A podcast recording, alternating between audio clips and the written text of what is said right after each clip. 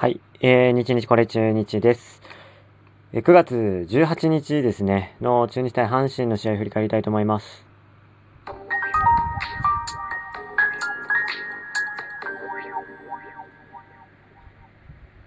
はい、えー、9月18日土曜日ですね、中日対阪神の試合、甲子園球場でありました。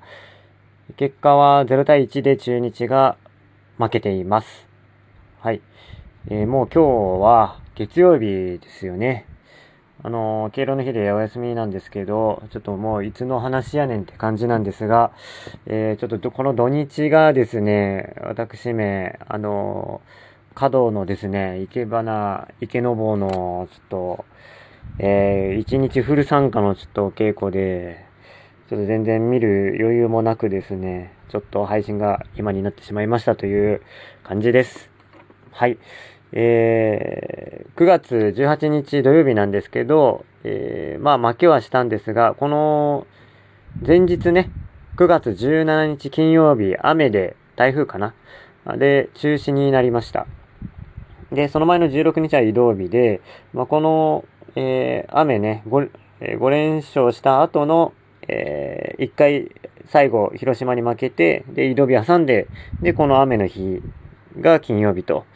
いう流れだったんですけど、まあ、僕はね、個人的にはこれは恵みの雨かなと思ってました。何しろ10連戦ってことだったんで、1試合でもね、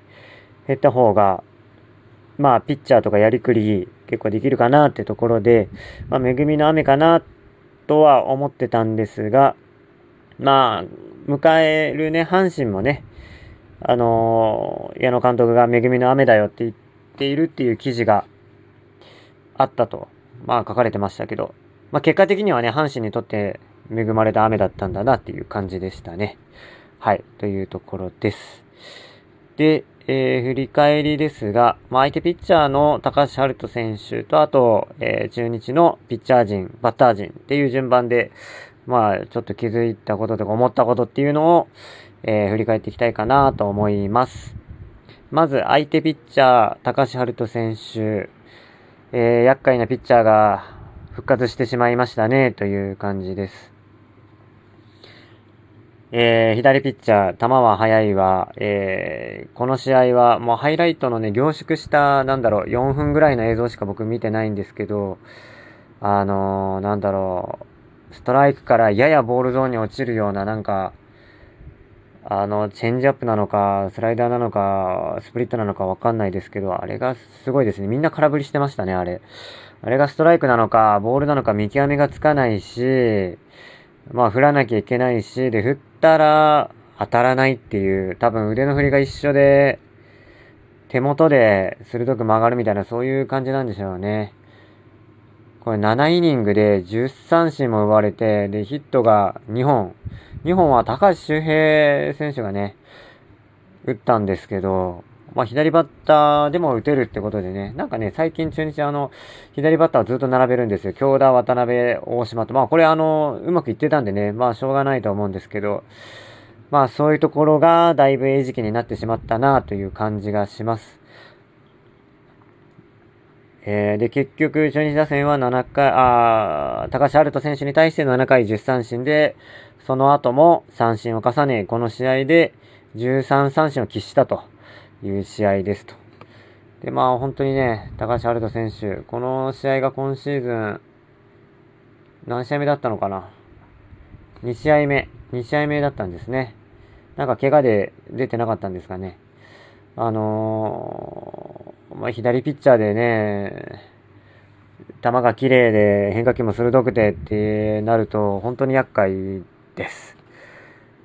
はい。あのー、中日はとことん打てないでしょうねっていう感じがしました。はい。で、ただね、あの、0点なら0点で、あのー、0点にね、こちら側も抑えてれば、負けることはないんで、まあそういうスコアレスドローに持ち込むべき試合でしたでしょうねという感じがします。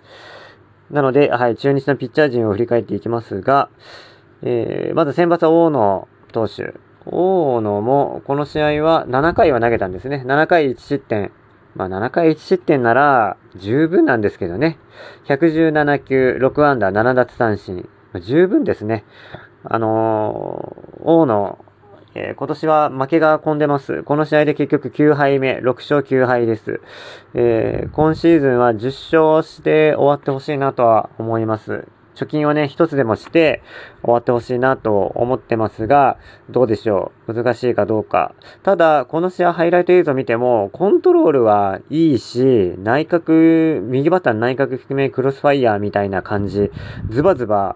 投げれてるし、だから当分やっぱ心配はなさそうですね。この感じを続けていけば、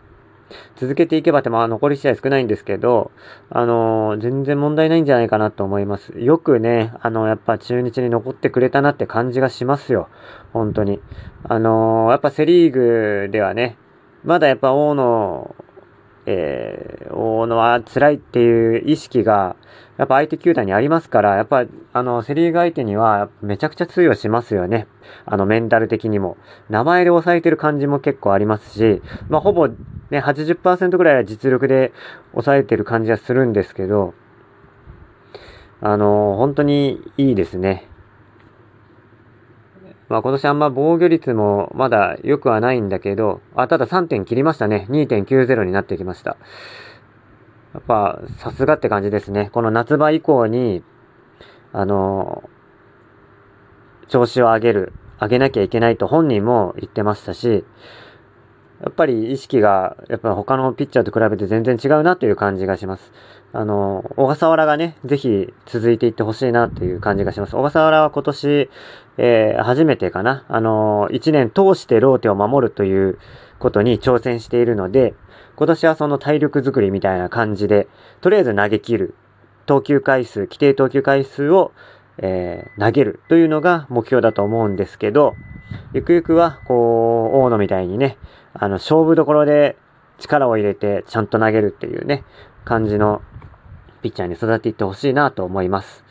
はい。で、この試合は王の福田島という感じで、えー、リレーしていったんですが、福がこの試合、えー、50試合目の登板をしましたと。中継ぎピッチャーとして、えー、一つの区切りということで達成しておめでとうございますという感じなんですが、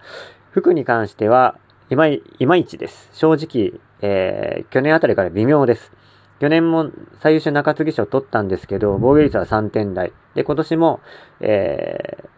ー、もう、基本塁打4とかなんですね。中継ぎで結構勝負どころで出てくる中で4本塁打はかなり多いです。はい。で、結局ね、この試合も、えー、1イニング投げ切るんじゃなくて3分の2しか投げてません。